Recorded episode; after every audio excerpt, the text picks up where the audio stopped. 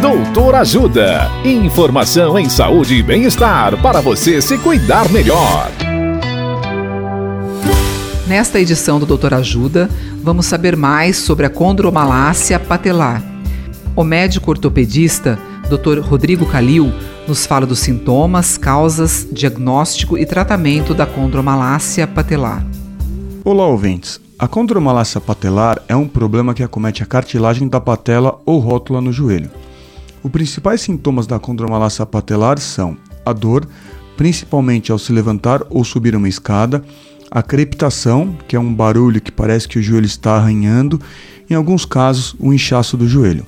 As principais causas da condromalácia patelar são uso excessivo, como atividades que envolvam agachamento ou saltos repetitivos, desequilíbrio muscular, alterações anatômicas como hiperfrouxidão ligamentar, joelho em valgo ou em X, alterações da altura da patela e alterações do formato da patela e da tróclea no fêmur, traumas na região do joelho e doenças reumatológicas.